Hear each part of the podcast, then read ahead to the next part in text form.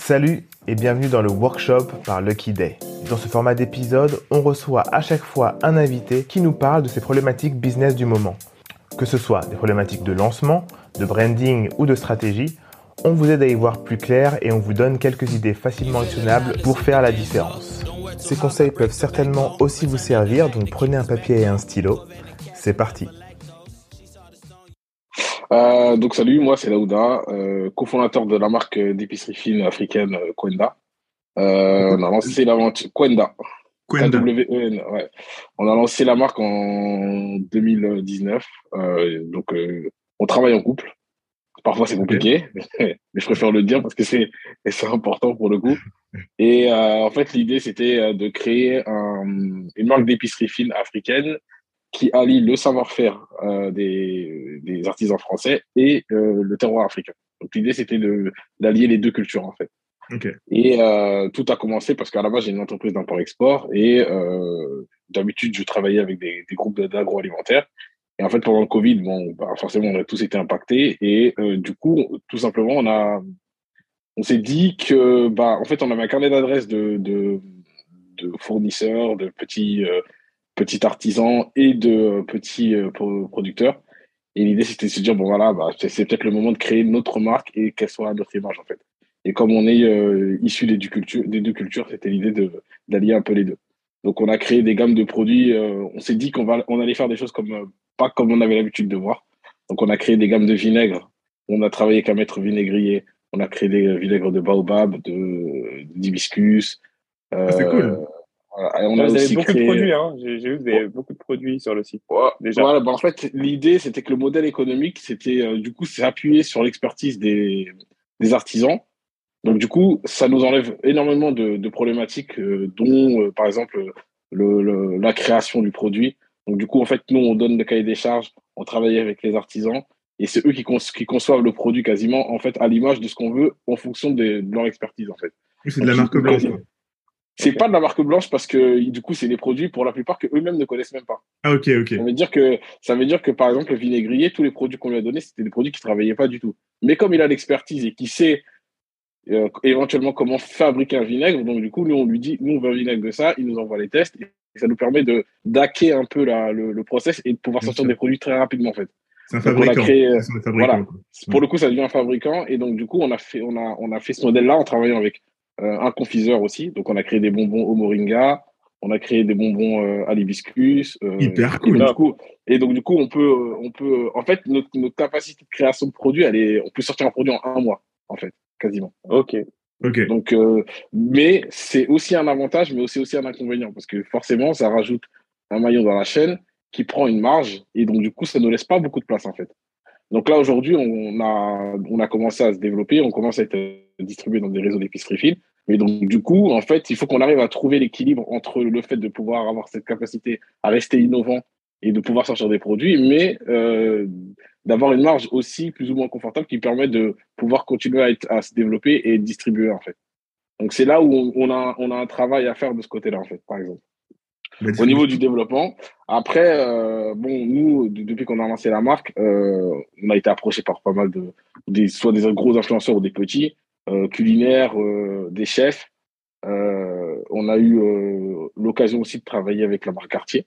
Euh, et en fait, ça s'est fait euh, de manière toute bête. En fait, on a, on a créé des, des mocktails, en fait, donc euh, hibiscus. Et c'est euh, juste des cocktails, mais sans alcool, en fait. C'est juste, euh, c'est ça le terme, en fait. Et il n'est pas vraiment beaucoup utilisé sur le web, en fait, aujourd'hui. Et donc, du coup, quand on tape mocktail sur Internet, alors que nous, on- alors, on- je préfère prévenir, en ads, en, en SEO, on est nul. Mais vraiment, on n'a rien fait du tout. Mais euh, malgré ça, euh, en fait, quand on tapait euh, mocktail, on tombait quasiment sur nous dans la- dès la première page. Et en fait, c'est euh, quelqu'un de chez Cartier qui nous a contacté parce qu'il il lançait une nouvelle fragrance de leur parfum décla- déclaration pour hommes. Ils ont lancé la fragrance haute fraîcheur. Et donc, du coup, ils se sont dit, bah voilà, nous- vous, vous faites des mocktails, on veut que vous fassiez le mocktail du parfum pour que les gens puissent le sentir et le boire, en fait. Donc, du coup, voilà, pour le lancement du, du parfum, pour la, la campagne marketing, on a eu l'occasion de faire ça et tout pour eux. Et on a, on a toujours des petites expériences comme ça, en fait, ou des gens qui nous contactent pour faire des choses. Donc, du coup, on a, on a un double, euh, comment dire, une double utilisation de la marque qui, ça peut être aussi bien sur la vente du produit, euh, du, du produit que les gens n'ont pas l'habitude de voir, mais aussi, on, on nous colle une étiquette d'ex- d'expérience aussi. Donc, du coup, voilà. Donc, du coup, c'est, c'est la partie B2B et B2C qu'on voudrait développer, mais comme, voilà, on, on est aussi, euh, moi, j'ai d'autres activités, euh, ma femme aussi, elle a d'autres activités, donc, du coup, on a du mal à, à peu à se focaliser par rapport à tout ça et essayer de trouver un truc et un, un cheminement où on pourrait euh, développer tout ça. C'est comment ton objectif avec ça? C'est que ça soit ton business principal? Alors, euh, c'est un business plaisir, en fait, Kwenda. Je vais pas mentir. Moi, j'ai d'autres activités à côté, mais c'est pas un truc que j'ai envie de la- laisser tomber comme ça aussi. Parce que euh, c'est, on a eu pas mal de, on a rencontré franchement beaucoup de monde euh, euh, grâce à ce projet et tout. On a eu l'occasion vraiment de rencontrer, franchement, des, des, des très bonnes personnes et tout. Donc, du coup, ce serait dommage de laisser le truc partir comme ça. Mais en, fonction de, bah, tu vois, j'ai pris un peu les conseils que vous avez donnés un petit peu à tout le monde et tout. Et ça m'a déjà donné un peu quelques indices sur la manière dont il faudrait peut-être sur la manière dont on devrait avancer. En fait, peut-être que le fait, euh, parce que là, on commence à avoir de, de plus de, de commandes en, en B2B, donc euh, de, de distri- euh, en distribution, mais c'est pas forcément là où on fait le plus de marge. Mais en fait, à la limite, je devrais pas être, euh, je devrais pas me casser la tête, je devrais plutôt utiliser euh, ça comme une ressource pour derrière, en fait. euh, mais par contre, là où on, on, on galère vraiment, c'est le, c'est le site. Pardon. Ok. Euh, Moi, j'allais- venir, justement. et c'est- et là où je, où, où je pense qu'il faudrait qu'on développe plus ce, ce côté-là, en fait. Alors, moi, j'ai plusieurs questions. Euh, déjà, où est-ce que vous stockez? Enfin, est-ce que je veux dire, vous stockez vous-même quelque part ou pas? Ouais, on a, un- on a un entrepôt, ouais. Ok, top. Euh, et ma deuxième question, enfin ma première, ma deuxième interrogation, c'est que euh, alors ce que j'ai fait avant de regarder, bien sûr, je suis allé sur le site internet et j'ai vu que vous aviez beaucoup de références. Ouais. Alors peut-être, euh, après ce que tu as dit tout à l'heure, peut-être qu'il y a un truc à faire à réduire, euh, euh, juste prendre tes best-sellers. On a, on a, on justement, on est en train de réfléchir là-dessus, en plus. Voilà. Exactement. Je pense Ouais. qu'il faut que vous réduisez en fait euh, le, euh, le le nombre de, de références que vous avez que vous avez que vous avez. Restez sur les best-sellers et cela les pousser parce qu'en fait je pense que le enfin l'un des problèmes que vous pouvez euh, rencontrer c'est euh, celui de fortifier la marque. Mais vous avez tellement de produits que c'est dur de vous connaître pour une chose. On vous là on vous connaît pour l'épicerie. Sauf que vous êtes aussi bien euh, un épicier en ligne qu'une marque de produits en fait derrière. Mm. Alors peut-être qu'il y a un truc intéressant à faire, euh, à faire ressortir la marque et utiliser, euh, on va dire vos ambassadeurs, vos produits ambassadeurs que vous allez pousser, pousser, pousser, et on va rentrer ensuite dans le comment pousser sur le sur en ligne. Euh, mais du coup, ça vous fait en sorte d'avoir des produits stars parce que par exemple vous utilisez du, du baobab, etc. Tu vois, donc on va pouvoir mettre en avant euh, euh, ces produits et les avantages de ces produits-là et les pousser. Mais le fait d'avoir beaucoup de produits, je pense que c'est intéressant en, euh, pour l'événementiel parce que vous pouvez venir un peu avec plein de produits et ouais, faire de l'upsell, etc. Mais sur le, sur, sur le site internet, je pense qu'il faut y aller par étapes, réduire pour ensuite réouvrir, tu vois Et se donner des objectifs euh, au niveau de, du nombre de ventes euh, que vous allez faire. Aujourd'hui, sans me donner euh, les chiffres, vous avez combien Quels sont les, les- le nombre de produits qui se vendent le mieux? Tu sais quoi? Vous avez cinq produits qui se vendent très bien, trois produits qui se vendent très bien? Après, c'est un peu saisonnier, en fait. Parce que, par exemple, on, on fait des cuillères en chocolat, par exemple. Ouais. Ça, voilà, pour une période froide, bah, ça, ça va être les produits qui se vendent comme, comme des petits pains. Par contre, quand on commence à arriver vers, les périodes chaudes, on fait les mocktails, donc du coup, ça part un peu plus. Et après, on passe sur les vinaigres parce que voilà, ça va, être de saison, par exemple. Même si les vinaigres sont, par exemple, on, va dire, pour de vrai, c'est les produits qui se vendent tout le temps. Dans toute l'année, euh, la gamme de vinaigres qu'on a sortie, bah, euh, elle se vend, euh, régulièrement tout le temps. C'est un peu bizarre parce qu'en fait, on, regarde et tout, mais parce qu'on fait aussi des sucres, sucre hibiscus, euh, sucre de vanille, et donc du coup, en fait, euh, euh, je sais pas comment on, on, on devrait analyser notre data parce que quand on fait des événements physiques, ça correspond pas au site, en fait. Oui, bien sûr. Bien sûr, bien sûr, c'est deux clientèles, deux clientèles différentes, mais il y, a, il y a un truc intéressant et je pense que je vais laisser la parole à, à, à Dicom sur ça. Euh, je pense que pour le site internet, et on va se concentrer sur la clientèle qui consomme sur le site internet, il faut que vous appreniez à la connaître. Ouais. Et pour apprendre à la connaître, il faut lui poser des questions. Ça, je sais que est très bon sur ça. Euh, mais en gros, il va vraiment falloir reprendre depuis le début. Vous avez sûrement les datas de, de vos clients et c'est leur Ouais. poser des questions, les faire rentrer dans un funnel Ouais. qui va, euh, donc un tunnel euh, de vente. Mais là, pour vous, ça va être un tunnel, un tunnel d'apprentissage qui va être de savoir d'où ils viennent, pourquoi ils consomment le produit, dans leur dans le dans le meilleur des mondes, euh, à, à quelle euh, à quelle euh, Fréquence. Ouais, c'est ça. À quelle euh, t'as dit quoi, Nico? Fréquence. À quelle fréquence euh, ils aimeraient consommer le, le produit euh, Quels sont les produits qu'ils consomment le plus souvent? Et en fait, ça, ça vous permet de prendre des décisions qui vont être les décisions dont on a parlé tout à l'heure. Ok, en fait, on veut réduire notre gamme, ça vous n'avez pas besoin de leur dire. On veut réduire notre gamme, mais vous, vous avez un top 3, top, top. Aujourd'hui, vous avez combien de produits sur le site internet? On a une trentaine de produits là, à peu près. Ok, Mais il y a- on va il y a- pas faire un top 3, Il y a- mais- il- ouais, mais il y a, il y a des produits qu'on va clairement euh, au- au retirer ou qu'à la limite qu'on gardera sur, euh, sur, le, sur les événements physiques, par exemple. Euh, on n'est pas obligé de, tout garder. Voilà. Bah après, ouais, ça, le- dé- ça, ça dépend en fait. ouais. Le, le- pour moi, il peut y avoir euh, des soucis, même si c'est des produits secs, tu as quand même une DLUO euh, et tu peux pas garder les trucs à vitam aeternam, tu vois. Il y a un moment, Ouais. si ça se vend pas, eh ben, il faut les tèges, tu vois, ou les donner au resto du corps, etc. Mm. Euh, Est-ce que tu connais la marque OMI? O-M-I-E Euh, MIE, non, ça me dit rien. ils font euh, justement ce qu'on appelle de l'épicerie, la culture régénérative, c'est-à-dire que ils font des produits d'épicerie essentiels, enfin essentiels, basiques, tu vois, pesto, etc.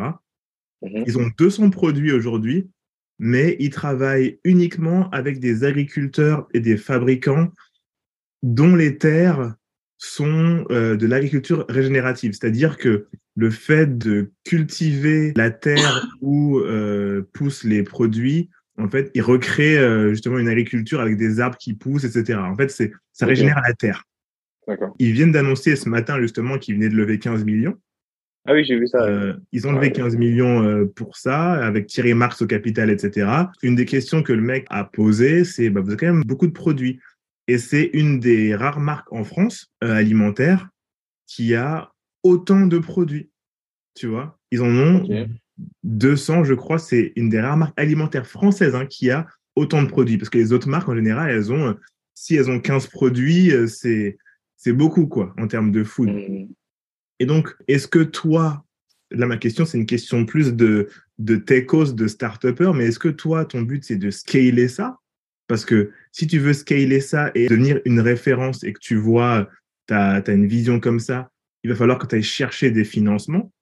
Ou est-ce que, comme euh, ce que tu disais à Bakang, ton objectif est euh, de continuer sur une trend qui est une trend pas d'hyper-croissance, mais qui permet de vivre et du coup réduire le nombre de produits pour te focus sur, euh, sur on va dire, euh, une dizaine de produits qui seront ces produits-là, tu vois, et que tu vas essayer de vendre au plus grand nombre.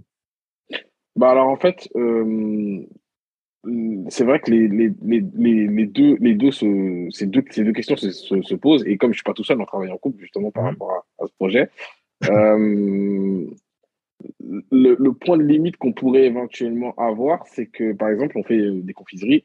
On travaille avec un, un, un confiseur euh, qui est dans l'ouest de la France. Mhm. Et euh, c'est un artisan. Et j'ai le même problème que Morgan, c'est que lui, il a un- il me demande des quantités minimum, mais il a aussi une quantité maximale à part où il sait que derrière, il peut pas produire, en fait.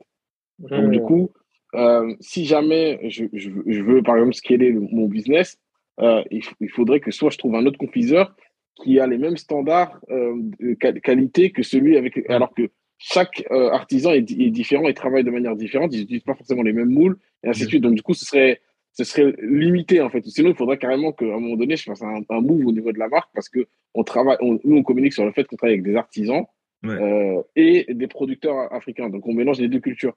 Donc, du coup, c'est, c'est, c'est, je, je dis pas que ce serait pas possible, mais bon, il faudrait déjà résoudre ce problème-là, déjà. C'est quoi ton best-seller aujourd'hui? C'est les vinaigres, aujourd'hui. Les vinaigres et ton deuxième best-seller après c'est quoi, tu sais? Ça va être les préparations, cookies, muffins, mais pas très loin derrière, il y a- il y, a les confiseries. Ok. Et euh, donc ça, ça c'est le top 3. C'est le top 3. Du coup, moi, enfin, en étant euh, cash comme ça, le reste, je tège ou je Mhm. mets en pause juste pour voir, justement, grâce aux questions. Enfin, déjà, avant tout, faut demander à ton audience. Tu sais, il y a un truc, c'est très simple. Tu crées une newsletter. Tu prends la base de données que, que tu as, des commandes, et tu fais un sondage. Tu dis, bonjour, euh, voilà, ça fait longtemps et tout. euh, on travaille sur euh, soit une refonte ou soit on aimerait mieux vous connaître. On aimerait savoir, en fait, ce que vous préférez chez nous, quels sont les produits que vous préférez ou que vous aimeriez essayer. Et du coup, les gens vont te répondre, ils vont dire ça, ça, ça, ça, ça. Ce qui ressort en premier, en deuxième et en troisième doivent être les produits que tu vas mettre en vente, sur lesquels tu vas mettre toute ton énergie. Parce que c'est pas grave si tu kills un produit à un instant T, parce que tu peux le remettre plus tard. Donc moi, je te conseillerais de réduire, de demander à ton audience. Tu sais, le truc euh, de swipe à gauche ou à droite, tu vois Un, un genre de. Tinder des produits. Ouais, euh, ouais. genre smash or pass, tu vois. Tu fais un Ah petit ouais, peu non, ça. une bonne idée. Et en fait, les gens, de façon fun, c'est ah, ça, non, ça, non, ça, ça m'intéresse pas, ça m'intéresse pas. Et surtout, tu vas droit au but parce que ce qui est important, surtout pour moi, hein, c'est de se dire quels sont les produits food du quotidien que les gens mangent de toute façon et comment mettre de l'africanité dedans. c'est ça, en fait, Ouais. tu vois. Ouais, c'est ça, c'est exactement ça. Est-ce que vous voulez lever des fonds à un moment? La question se pose très là, là, c'est posé là, parce que en fait, euh, on commence à se développer, on commence à travailler sur fonds propres, et au bout d'un moment, on peut pas indéfiniment, Mm. ça sera pas, ça sera pas possible. Et effectivement, la question aujourd'hui, c'est assez, assez posée. On est en train de voir comment on pourrait éventuellement le faire, mais la question se pose euh, très clairement. Du, et du coup, il y a. euh, en fait, c'est c'est marrant parce que ta question répond à pas mal de choses. Euh, du coup, vous avez besoin de réduire euh, le nombre de, de références, pas seulement pour euh, qu'on puisse identifier la marque, mais aussi pour que vous puissiez investir seulement sur un produit. Euh, le fait d'avoir plusieurs références, alors après, après, euh, faut prendre tout ce que je dis avec euh, des pincettes parce que je connais pas votre chiffre d'affaires par produit, tu vois. Mm. Euh, mais je parle du fait s'il n'est pas significatif, moi j'irais encore plus loin et je dirais euh, je fais mes tests comme on dit sur les trois produits phares, mais en termes d'investissement, je sais pas, il y a deux il y a deux produits que je mets à zéro et je mets tout sur un seul produit, par exemple le vinaigre. Mhm. Et donc en fait ça veut dire que les deux produits qui sont des produits phares, je vais les laisser se vendre comme ça, mais je fais pas d'investi- d'investissement. Et euh, juste pour te pour préciser, c'est un truc qui se fait beaucoup dans la grande distribution où euh, tu vas voir euh, des, des grands groupes. Souvent, ce qu'ils font, c'est qu'ils ont euh, une marque vache à lait dans laquelle ils vont mettre des thunes et deux trois petites marques dans lesquelles ils mettent quasi zéro parce qu'en fait elles tournent toutes seules, tu vois. Bon, généralement d'ailleurs c'est les vaches à lait qui mettent à zéro et euh, ça leur permet de travailler sur des marques qui qui fonctionnent pas trop. Mais dans ton cas, en fait, comme tu essayes de dé- déterminer un peu euh, euh, euh, la marque qui a fonctionné, tu la connais déjà, tu peux vraiment faire un refocus sur le vinaigre. Et en plus de ça, je voulais dire d'ailleurs, garde vraiment ce côté artisan des deux côtés. Je trouve ça génial comme histoire. Tu te refocus sur le vinaigre, tu gardes tes deux autres produits, mais tu t'investis pas dedans. Et quand je dis pas investir dedans, c'est euh, euh, vraiment en com et marketing. Tu investis que sur le vinaigre si c'est ton produit numéro un et tu vois comment il part. Et si tu vois, tu te donnes un test de six mois, par exemple, c'est là, c'est un, c'est un conseil que je donne un peu, euh, c'est un risque, hein, mais euh, c'est ce que je Ouais, je- je- j'entends. Voilà. Et pendant six mois, je vais à fond sur le vinaigre. Ça fait que ma, ma, ma marque, mon épicerie est connue pour un produit phare. Il me reste quand même deux autres produits qui n'importe des portes d'entrée sur le fait que je suis quand même une épicerie et que j'ai plusieurs produits à vous proposer. Euh, donc, je garde la confiserie et euh, les cookies. hein. Euh, et, et je construis sur ça. Je construis sur ça. Ok. Non, non, c'est super intéressant.